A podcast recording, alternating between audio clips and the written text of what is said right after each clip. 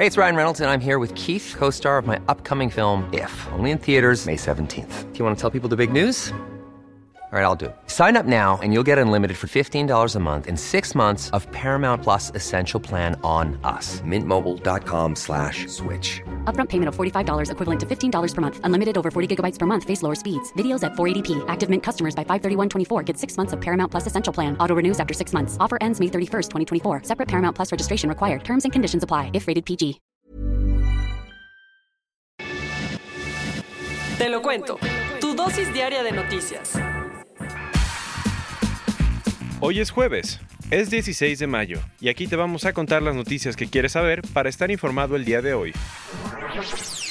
Hay un nuevo campo de batalla.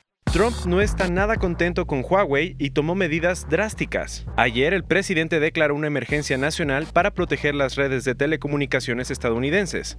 Eh, ¿Esto qué significa? Significa que usó una orden ejecutiva para prohibir que las empresas de su país contraten a proveedores extranjeros y le dijo al secretario de Comercio Wilbur Ross que hiciera un plan para que la medida empiece a funcionar. Y te preguntarás cuál es la verdadera razón de esto. Si pensaste en la guerra comercial con China, acertaste. Aunque el presidente no dijo que la medida está dirigida contra el gigante asiático, le va a afectar bastante. De hecho, horas después del anuncio de Trump, el Departamento de Comercio estadounidense anunció que Huawei, ese gigante chino de comunicaciones que ha chocado varias veces con Washington, ya no puede comprar piezas ni tecnología estadounidense sin aprobación. Vaya, vaya.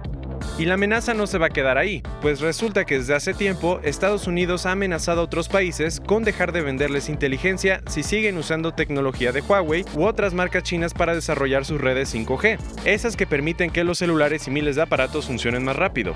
Según Washington, si China sigue desarrollando estas redes, eventualmente va a controlarlas y va a poder interceptar mensajes por todo el mundo. China y Huawei no han respondido, pero se cree que la medida podría ser el último empujón para que los aliados europeos de Trump también le den la espalda. Mientras tanto, el secretario de Comercio y su equipo tienen 150 días para ponerse las pilas y escribir las nuevas reglas de las transacciones internacionales de telecomunicaciones en Estados Unidos.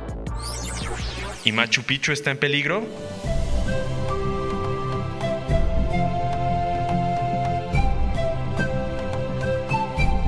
Al parecer sí, pues la construcción de un aeropuerto está amenazando a las famosas ruinas peruanas. Por si no has escuchado, varios arqueólogos, historiadores y locales están preocupados por la construcción de un nuevo aeropuerto internacional que planea acercar a los turistas a Machu Picchu. Las excavadoras ya están limpiando millones de toneladas de tierra en Chinchero, un pueblo inca que está a la entrada del Valle Sagrado, y el gobierno piensa acabar el proyecto en 2023. La idea es que con el nuevo aeropuerto, que va a costar miles de millones de dólares, los visitantes puedan volar directo a Machu Picchu sin tener que pasar por Cusco. Lo preocupante es que los expertos dicen que si se completa el proyecto, los aviones van a pasar a poca distancia de los sitios arqueológicos que son patrimonio de la humanidad y van a causar daños incalculables. Además, la construcción puede acabar con la cuenca del lago Piuray, de donde Cusco toma la mitad del agua que usa. Ahora los opositores al proyecto están tomando medidas y firmaron una petición para que Martín Vizcarra, el presidente peruano, reconsidere o reubique el aeropuerto de Chinchero.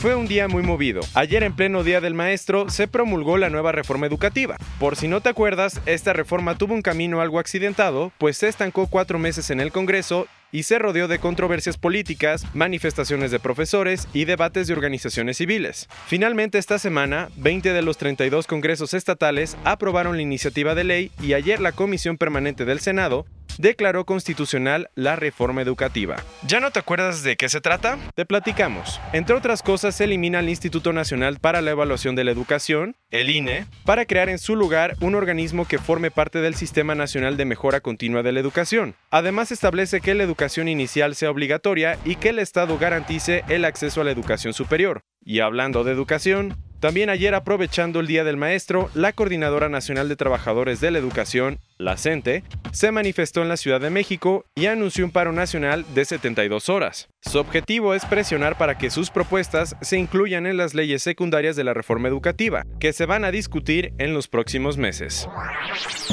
Pasamos a otros cuentos y los aficionados del fútbol en México están sufriendo porque al menos 4.500 asientos del Estadio Azteca no tienen buena visibilidad de la cancha. Resulta que en 2016, cuando se hizo la remodelación del Coloso de Santa Úrsula, se colocó una estorbosa estructura en la parte alta del estadio para separar la zona de prensa y los palcos de algunos asientos. El problema fue que la estructura bloquea la vista y los aficionados siguen comprando boletos para esos lugares sin tener idea del problema.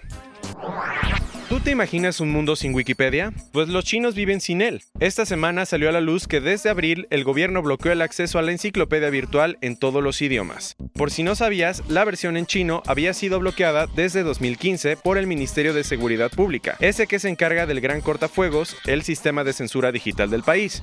Y además de Wikipedia, no se pueden usar plataformas como WhatsApp y Twitter. El problema es tan grande que según Reporteros Sin Fronteras, China está entre los cinco países del mundo con más censura. Cerrando las noticias del día de hoy, ayer Estados Unidos tomó una importante decisión. Suspendió de manera inmediata todos los vuelos a y desde Venezuela. Por el Departamento de Interior explicó que las condiciones en el país latinoamericano amenazan la seguridad de los pasajeros, las aeronaves y la tripulación. Por eso los vuelos comerciales y de mercancías van a estar cancelados. El gobierno de Donald Trump tomó esta medida después de que varias compañías como American Airlines anunciaran en los últimos meses la suspensión de todos sus vuelos. Uy. Esta fue tu dosis diaria de noticias con Te lo cuento. Mi nombre es Diego Estebanés. Dale click y escúchanos mañana.